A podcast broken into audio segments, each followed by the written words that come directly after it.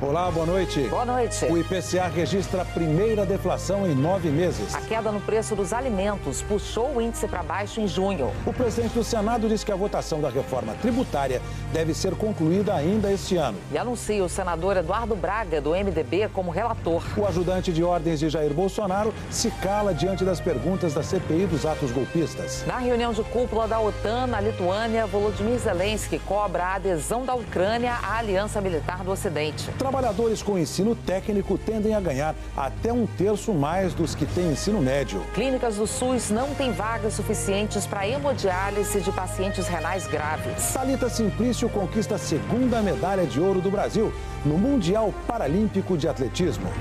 Em 15 segundos, no Jornal Nacional.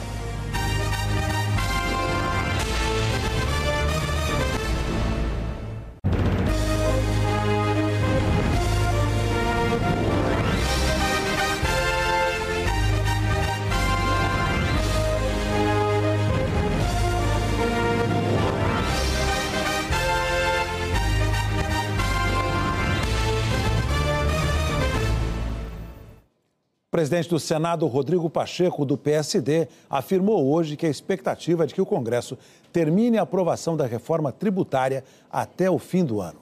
Ele se reuniu com a ministra do Planejamento, Simone Tebet, e o ministro da Fazenda, Fernando Haddad, para tratar do andamento do projeto. A proposta aprovada na Câmara prevê uma grande simplificação na forma de cobrar impostos no Brasil. É a unificação de cinco tributos: IPI, PIS e COFINS, que são federais mais o ICMS, que é estadual, e o ISS, que é municipal. Esses tributos deixariam de existir e seriam criados dois IVAs, Imposto sobre Valor Agregado. Um IVA seria gerenciado pela União e o outro teria gestão compartilhada por estados e municípios. O período de transição seria de sete anos. A partir de 2033, impostos atuais seriam extintos. Mas empresas e especialistas em impostos ainda têm uma preocupação. Uma proposta incluída de última hora permite que os estados e o Distrito Federal possam criar novos impostos sobre produtos como petróleo, minério de ferro, gás, energia e grãos destinados à exportação. A contribuição ficaria em vigor até 31 de dezembro de 2043. Os economistas defendem que a essência da reforma é simplificar o sistema de impostos. Essa mudança de última hora, se aprovada, complica e aumenta a carga. O ministro da Fazenda afirmou que a expectativa dele é que os senadores aprimorem o texto. Eu entendo que o, o Senado tem um papel, talvez, de dar uma limada no texto, sabe? Dar uma limada significa justamente isso, deixar ele mais redondo, deixar ele mais leve, com menos exceções, porque aí fica, fica um texto limpo, um, um texto cristalino, que não dá problema de judicialização no futuro.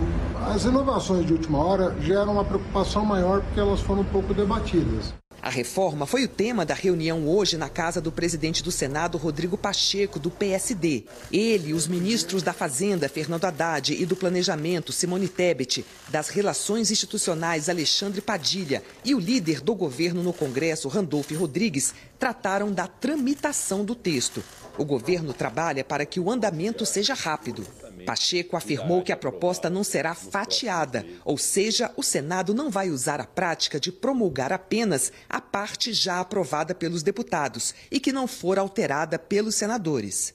A intenção é concluir a votação no Congresso até o fim do ano. Nós temos muitas expectativas em relação à reforma, concordamos com o mérito dela. Obviamente que ajustes podem ser feitos dentro do diálogo democrático de amadurecimento do Senado, mas temos o senso de urgência e de, de, de importância e de relevância dessa reforma. Promulgação da emenda constitucional ainda esse ano é essa nossa expectativa, e é certamente a expectativa da Câmara dos Deputados, de todas as pessoas que estão envolvidas com a reforma tributária. Pacheco também anunciou o senador Eduardo Braga, do MDB, como relator da reforma e disse como vai ser a tramitação da reforma. A Comissão de Assuntos Econômicos vai promover apenas debates sobre o tema, mas a proposta vai ser discutida e votada na Comissão de Constituição e Justiça. Em seguida, a reforma vai para o plenário, onde precisa passar por duas votações, com apoio de no mínimo 49 dos 81 senadores. O relator Eduardo Braga destacou que não vê espaço para aumento de carga tributária. Não adiantou mudanças que pretende fazer, mas também defendeu que o texto seja analisado como um todo, sem fatiamento. A percepção que nós temos é que é quase impossível você fatiar uma PEC sobre uma matéria sistêmica como a reforma tributária. Portanto, a reforma tributária terá que ser tratada como um todo, para que ela não fique, é, é, vamos dizer assim, às vezes atrofiada de um lado, capenga do outro. Ela precisa ser, portanto, vista de forma global.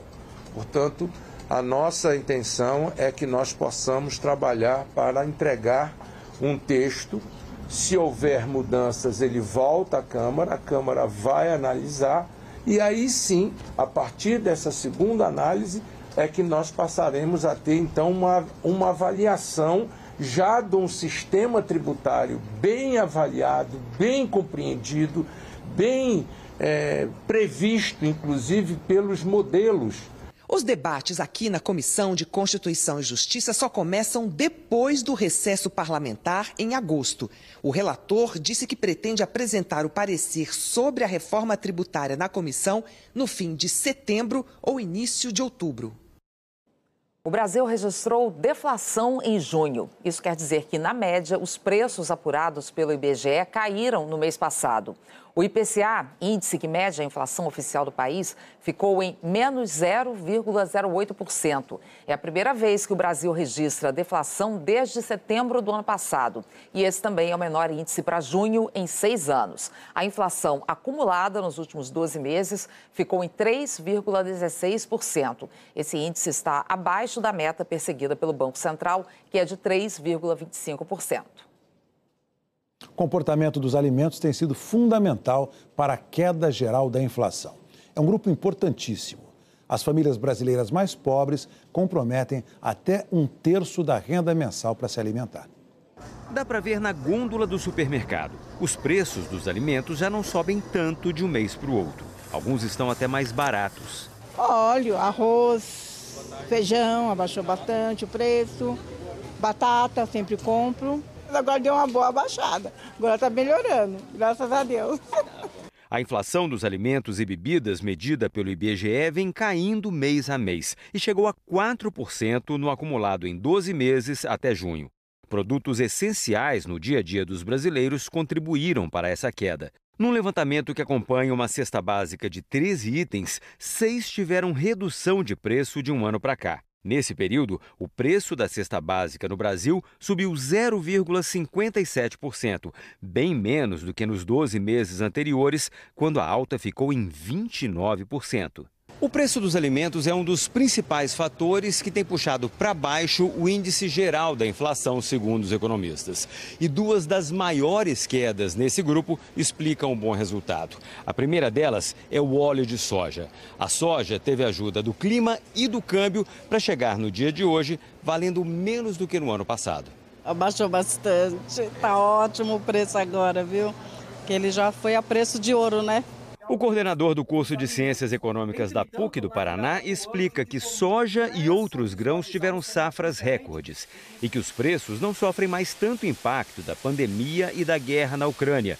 O conflito continua, mas os mercados de grãos e de fertilizantes já se reorganizaram essa redução né, desses impactos é, que a gente teve de fora começa a trazer os preços para um alinhamento mais estável e para preços anteriores que a gente praticava antes mesmo da pandemia, por exemplo. A segunda maior queda na cesta básica foi no preço da carne. O pesquisador do Centro de Agronegócios da Fundação Getúlio Vargas diz que essa redução é resultado do clima e do ciclo de produção dos rebanhos. Tivemos uma condição climática mais favorável uma chuva mais abundante, o capim cresce, o capim melhor, poisinho come mais, aumenta a quantidade ofertada de carne bovina. Mas não é apenas isso, não é só a qualidade do pasto. No momento que a gente conversa, a gente está operando no momento do ciclo pecuário em que está aumentando a quantidade de animais sendo encaminhado para abates. Isso significa mais carne no mercado e quanto maior a oferta, menor o preço. Para os produtores, uma situação bem diferente daquela do início do ano passado. Nós vivemos o pico dos preços né, na primeira metade do primeiro trimestre de 2022. Hoje nós vivemos uma realidade diferente. Preços de arroba bem mais baixos, o preço do bezerro caiu bastante, o preço dos grãos também. Para os consumidores, um alívio no bolso. Baixou um pouco, porque antes estava muito caro, nós não podíamos nem comer. Mas agora está razoável, né? Não vai dizer que está bom, mas está razoável. Um estudo concluiu que uma oferta maior de ensino médio técnico tornaria o país mais produtivo. A educação pública e técnica não é feita só de régua e compasso. Além de ser a nossa base comum, que já ensina matemática, português, normal, como todo mundo tem, ele mostra pra gente como se portar em uma entrevista de emprego, como fazer um currículo e preparar a gente para a vida adulta, tipo, como encarar é, os desafios da vida adulta, eu acredito. Para Maria Clara e para Maria Eduarda, fazer um ensino médio técnico tem sido como expandir os limites da escola. Para a sociedade, o ganho foi calculado por estudiosos que se debruçaram sobre os indicadores econômicos. A pesquisa mostra que aumentar o acesso a esse tipo de ensino é fazer o país crescer. Um dos objetivos da educação profissional é prover para o jovem um, um, ganho de habilidade que vai ser traduzido em habilidades no mercado de trabalho. Isso leva a uma economia, pessoas com, com uma produtividade maior e o país, consequentemente, cresce a uma taxa mais alta ao longo do tempo. O estudo revela que se o Brasil triplicasse a oferta do ensino médio técnico, o PIB subiria mais de 2% e a desigualdade social diminuiria. Os meus pais não tiveram essa oportunidade que eu estou tendo, mas eles se desdobraram para eu estar aqui onde eu estou. E eu com certeza percebo que estar tá cursando o ensino técnico, ele me deixa mais preparado, me deixa mais autoconfiante para quando eu for sair daqui eu ingressar no mercado de trabalho. Para além dos muros da escola, os pesquisadores queriam saber qual o impacto do que é vivido aqui dentro, na vida profissional desses jovens. E eles concluíram que quem tem formação técnica tende a ganhar mais do que aqueles que fizeram apenas o ensino médio tradicional. E essas pessoas correm menos risco de cair no desemprego. Quem pensa a educação profissional e tecnológica não vê futuro sem formação contínua para cada vez mais jovens. A gente tem uma taxa aproximadamente de 20% de jovens de 18 a 24 anos nas universidades.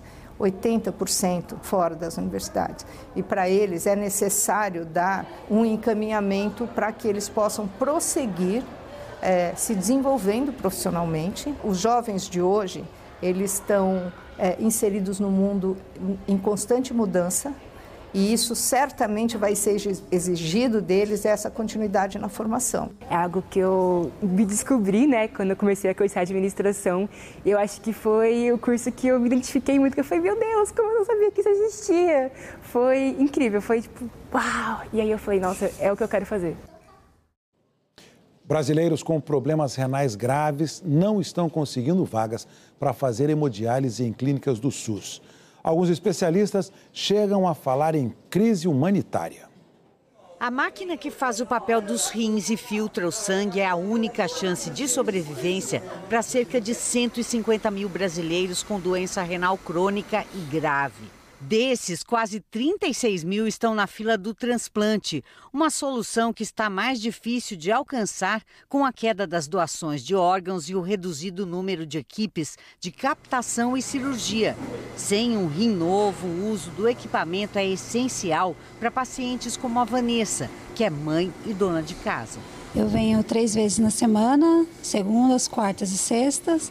E a gente fica aqui quatro horas. Se não fosse ele, né, já teria falecido. Então é o que mantém a minha vida. E também a vida do Felipe, que há 20 anos consegue trabalhar e sustentar a família graças à hemodiálise que faz no ambulatório do Hospital dos Rins, um dos poucos da rede pública. Sem a máquina, a vida vai se reduzindo, né? Tipo, você está vivo hoje, você não sabe se você tá, pode estar tá vivo amanhã, né? O problema mais grave e urgente é que a falta de equipamentos como esse e de vagas para sessões de hemodiálise vem se agravando no Brasil, formando uma fila de quem simplesmente não pode esperar. Por isso, os especialistas classificam o momento como uma grave crise humanitária. Levantamento feito pela produção do Jornal Nacional encontrou mais de 1.400 pacientes na fila de espera, em oito estados e no Distrito Federal. Segundo a Sociedade Brasileira de Nefrologia, todos os anos, cerca de 48 mil novos pacientes precisam de hemodiálise no Brasil. A espera no SUS está crescendo e colocando em risco a vida de pessoas como o Mike, que já deveria ter começado o tratamento. Minhas pernas estão muito inchadas, meu corpo. Eu não durmo já faz dias. Ontem mesmo eu não consegui dormir devido às dores que eu sinto. Muitas dores, é, dores nos meus rins, dor no corpo inteiro. Se a doença renal se agrava e o paciente não consegue a hemodiálise ambulatorial, acaba sendo internado para fazer o tratamento. Tem o gasto direto, que é o fato de um paciente que pode fazer um tratamento ambulatorial precisar fazer esse tratamento é, em nível hospitalar, o que encarece o tratamento. Tem o gasto indireto, que é o fato de você estar ocupando um, um leito de hospital ou um leito de UTI que não precisaria estar sendo ocupado. E tem o gasto, o custo social, né, que é o impacto na vida do indivíduo e dos seus familiares. Não falta vaga de hemodiálise para quem tem plano de saúde ou dinheiro para pagar? Não, não falta. A maioria das 872 clínicas de hemodiálise no Brasil é particular e conveniada com o SUS, que paga hoje 218 reais por sessão. A Associação Brasileira dos Centros de Diálise e Transplante aponta a defasagem na remuneração como responsável pela falta de vagas e acrescenta que os reajustes previstos são insuficientes e não levam em conta o número de pacientes por máquina. Saiu uma portaria agora que vai aumentar para 229 e, e, nessa mesma portaria já prevê um aumento em setembro para 240. Nós teríamos que estar recebendo hoje em torno de 285 reais por sessão de hemodiálise no Brasil. Tratamento da insuficiência renal crônica é um tratamento vital. Ele, o paciente não pode ficar sem. Ele não sobrevive sem o tratamento. O Ministério da Saúde disse que com o reajuste previsto, o governo vai investir 600 milhões de reais para aumentar a tabela do SUS e fazer a manutenção de equipamentos de hemodiálise. A Secretaria da Saúde de São Paulo afirmou que o cuidador de idosos, Mike Mendes Duarte, vai fazer o tratamento e que a cidade tem 26 clínicas conveniadas para atendimentos de urgência. A seguir, os detalhes do ciclone esperado para o sul do país. O ex-ajudante de ordens de Jair Bolsonaro se cala na CPI dos atos golpistas. Na reunião da OTAN, o presidente Volodymyr Zelensky cobra a adesão da Ucrânia.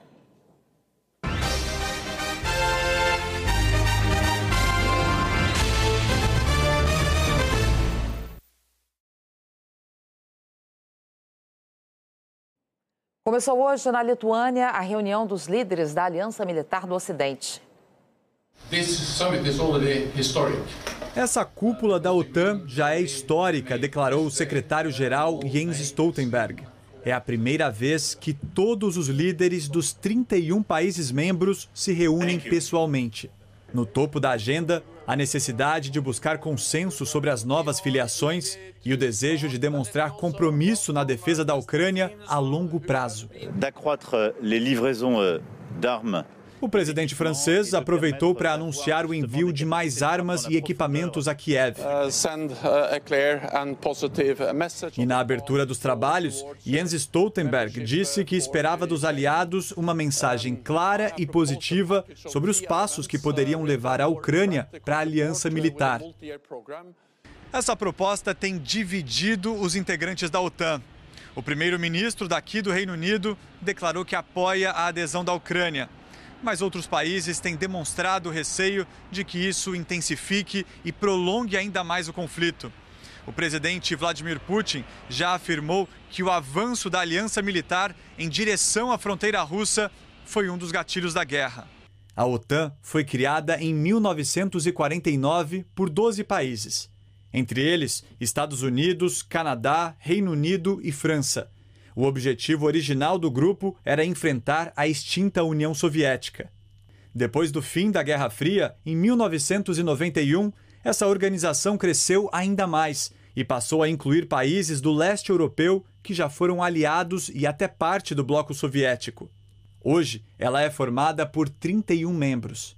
A mais recente adesão ocorreu neste ano, a Finlândia, que fez dobrar a fronteira da aliança militar com a Rússia.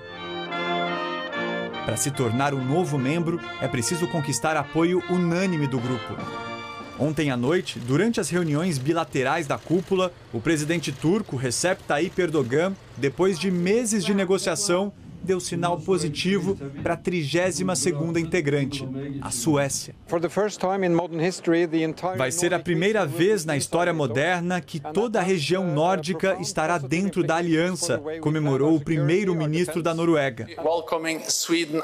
O secretário-geral Jens Stoltenberg disse que o crescimento da OTAN demonstra que a guerra iniciada pelo presidente russo foi um grande erro. Putin entrou no conflito querendo uma OTAN menor e agora está vendo uma aliança ainda mais forte. Quem chegou à Lituânia com uma lista de pedidos foi o presidente ucraniano. NATO Volodymyr Zelensky exigiu que o país entre oficialmente na aliança e cobrou rapidez.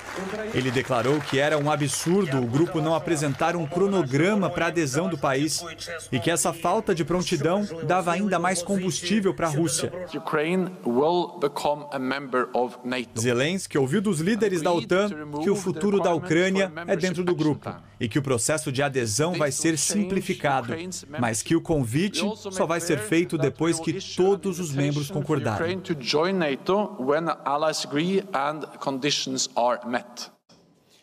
Em Israel, o projeto de lei que enfraquece a Suprema Corte conseguiu a aprovação inicial do parlamento, com o apoio total da coalizão de extrema-direita do primeiro-ministro Benjamin Netanyahu.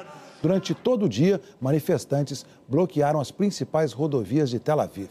Milhares de pessoas protestaram no aeroporto internacional. A polícia prendeu dezenas de manifestantes. O ex-ajudante de ordens de Jair Bolsonaro compareceu hoje à CPI dos atos golpistas. Mauro Cid ficou calado em todas as perguntas, mesmo as mais triviais. Mauro Cid chegou ao Congresso fardado e escoltado foi chamado para depor em razão de conteúdo encontrado no celular dele, incluindo fotos e arquivos que continham um texto de decretação do estado de sítio, uma das medidas mais extremas previstas na Constituição. Tudo para anular o resultado das eleições. Mauro Cid está preso desde maio, suspeito de inserir dados falsos no sistema do Ministério da Saúde e adulterar carteiras de vacinação contra a Covid, incluindo a do ex-presidente Bolsonaro.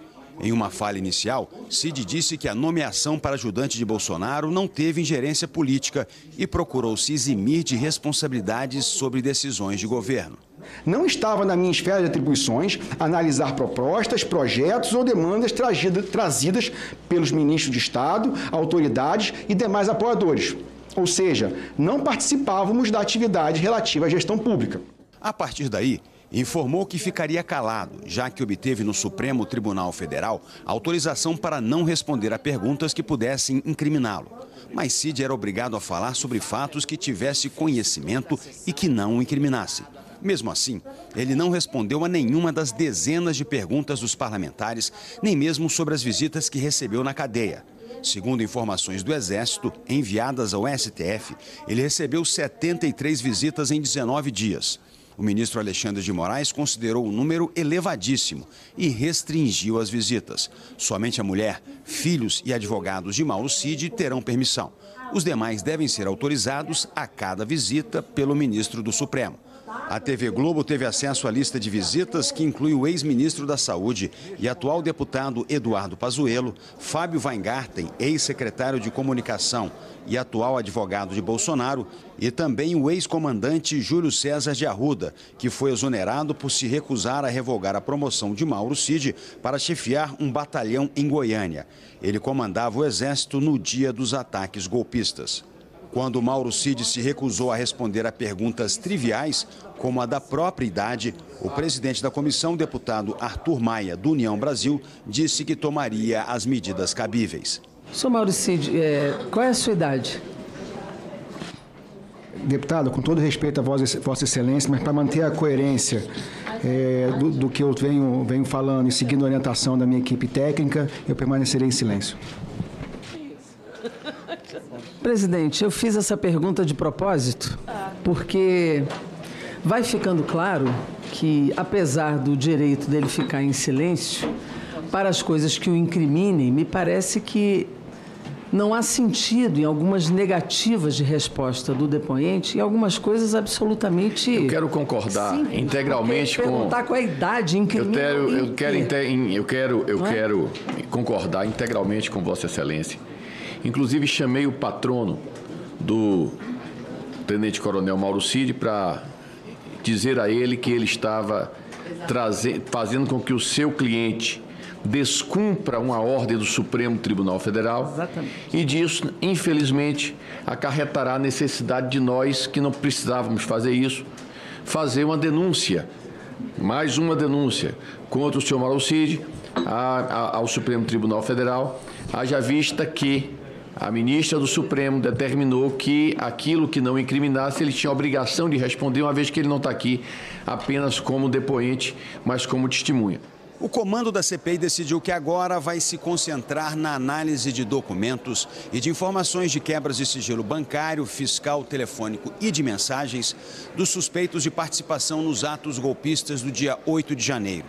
Os depoimentos só serão retomados em agosto, depois do recesso parlamentar. Equipes de resgate encontraram os corpos de duas vítimas que estavam desaparecidas desde o naufrágio de domingo no rio Guamá, no Pará. O barco não era licenciado e levava dez pessoas da mesma família. Quatro morreram. Um dos corpos encontrados hoje é do condutor da embarcação, que não tinha habilitação. A Capitania dos Portos vai instaurar um inquérito para apurar as causas do naufrágio. Em Alagoas, o nível dos rios está baixando aos poucos. Muitas pessoas que estavam desalojadas voltaram para casa. 7 mil ainda estão desabrigadas. Hoje, uma comitiva com ministros e representantes da Defesa Civil Nacional visitou abrigos e se reuniu com o governador de Alagoas, Paulo Dantas, do MDB. A comitiva anunciou um pacote de medidas para auxiliar os 32 municípios em emergência e as vítimas das enchentes. Vamos saber como é que fica o tempo amanhã em todo o país com a Jaqueline Brasil. Aqui está ela. Boa noite, Jaqueline. Oi, Heraldo. Boa noite para você, para Ana e boa noite para todos vocês. Deve chover bem menos a partir de amanhã no leste nordestino. A previsão é de chuva isolada e não deve passar dos 10 milímetros, bem diferente do que ocorreu na semana passada. Em João Pessoa, em 11 dias, choveu quase a média do mês inteiro. E amanhã pode chover pouco. Mesma condição em Maceió, onde já choveu 85% do normal para julho. Pancadas de chuva devem ser mais pontuais do Maranhão até o Amazonas, em Mato Grosso do Sul, oeste de São Paulo, em quase todo o Paraná. Já em Santa Catarina e no Rio Grande do Sul, pode chover forte por causa do ciclone extratropical. Aquele, o que é que esse ciclone pode provocar, pode causar? Heraldo, muita chuva e ventania. Ele já está se formando. O ciclone é uma baixa pressão especial. Conforme gira, fabrica as nuvens de tempestade. Por isso, o alerta é de chuva volumosa, com alto potencial para ventania, granizo e raios. O aviso é para grande parte da região sul. A Defesa Civil do Rio Grande do Sul emitiu um alerta para todo o estado. A velocidade média dos ventos deve ser de 60 km por hora e as rajadas podem chegar a 100 quilômetros. O risco é muito alto para raios e alto para alagamentos. Só amanhã deve chover 90 milímetros em Porto Alegre. Somando com o que já choveu, vai ficar bem perto da média de julho. Em Cruz Alta, Santa Maria, Erechim e Gramado, os volumes podem ficar entre 70 e 90 milímetros. O Semadem coloca em risco alto para deslizamento a área em laranja. Então, em cidades gaúchas e catarinenses, onde já choveu muito e há risco para mais temporais. Hoje mais cedo, um vendaval destruiu um pavilhão em Erval do Oeste, em Santa Catarina. Ninguém se machucou. Segundo a Defesa Civil, os temporais foram provocados por uma microexplosão, que já é o anúncio da chegada do ciclone extratropical. Em Florianópolis, máxima prevista de 22 graus. Em São Paulo, o tempo vira só na quinta-feira. Amanhã deve fazer 28 graus. É a mesma temperatura de Aracaju e do Recife. No Rio, 31, em Campo Grande, em Belém, em Fortaleza, 32 graus. E as duas capitais mais quentes serão Cuiabá com 37 e Palmas com 35. Heraldo, Ana. Obrigada, Jaqueline. Até amanhã. O presidente do Senado, Rodrigo Pacheco, do PSD, retirou hoje da pauta o projeto que derrubava trechos de dois decretos do presidente Lula que mudavam o marco legal do saneamento. O projeto foi aprovado em maio pelos deputados e, pelo regimento, deveria ser votado pelos senadores. Mas hoje, o líder do governo, senador Jacques Wagner, do PT, e o ministro de Relações Institucionais, Alexandre Padilha, anunciaram que o próprio governo vai anular os decretos e publicar um novo texto contemplando as decisões dos parlamentares. Entre os pontos derrubados pelos deputados estava o que permitia que empresas estatais prestassem serviços de saneamento sem licitação em regiões metropolitanas. Um vulcão entrou em erupção na península de Reykjanes, na Islândia. A região não é habitada e fica a cerca de 30 quilômetros da capital do país. No domingo, foi registrado um terremoto de magnitude 5,2. É a terceira vez em dois anos que um vulcão entra em erupção nessa área. A seguir, os jogos de volta das quartas de final da Copa do Brasil. A segunda medalha de ouro do Brasil no Mundial Paralímpico de Atletismo.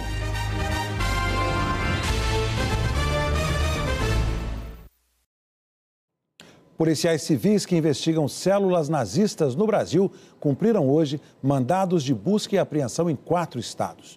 Duas pessoas foram presas. Os policiais encontraram livros, vídeos, bandeiras nazistas e moldes de estampas supremacistas nas casas de 14 investigados em 11 cidades de São Paulo, Paraná, Santa Catarina e Rio Grande do Sul um homem e uma mulher foram presos porque estavam com armas ilegais. Ela chegou a disparar contra os policiais, pagou fiança e foi liberada. Ele continua preso.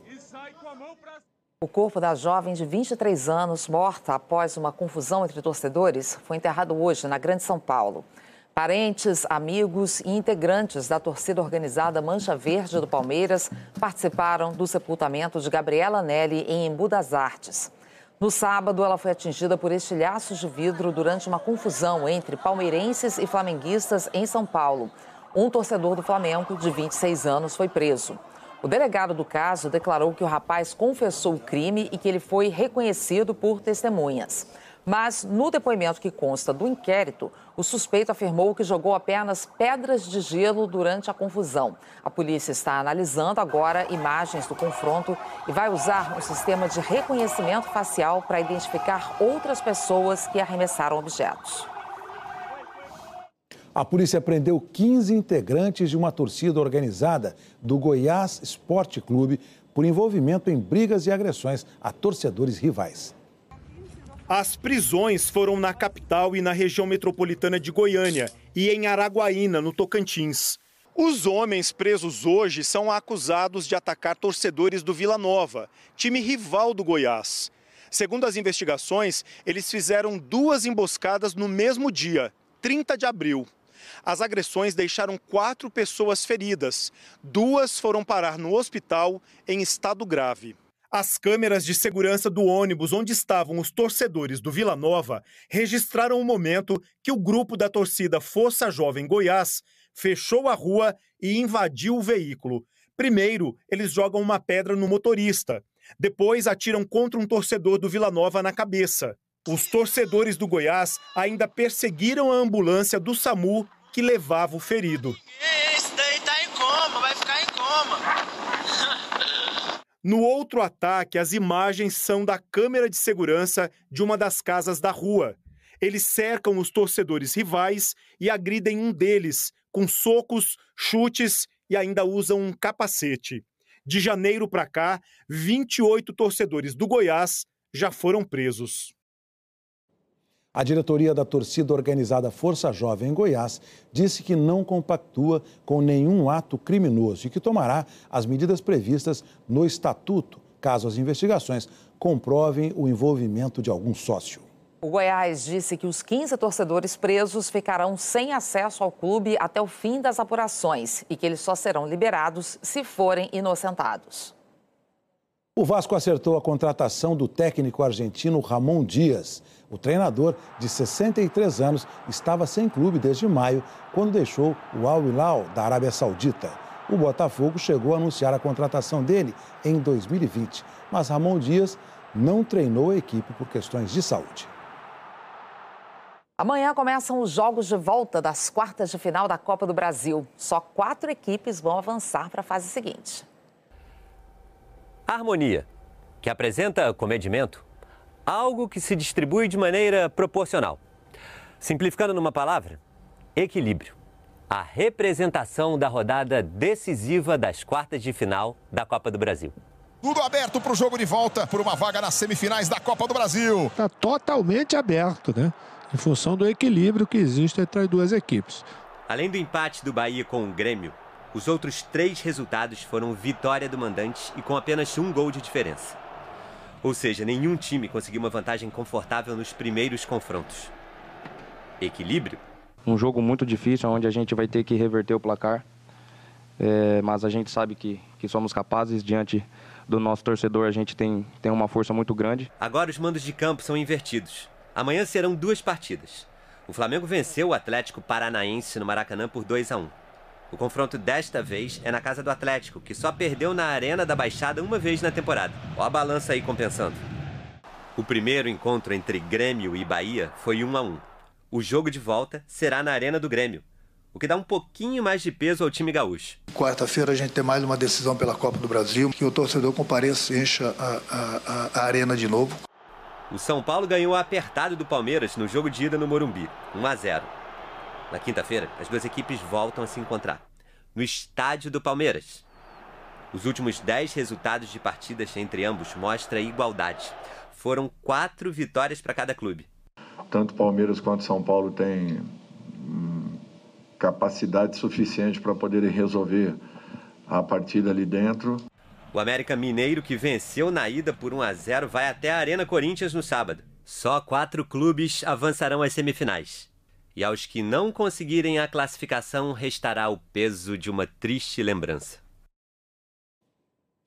Na França, a velocista Talita Simplício conquistou a segunda medalha de ouro do Brasil no Mundial Paralímpico de Atletismo. O Felipe é muito mais que um guia para Talita.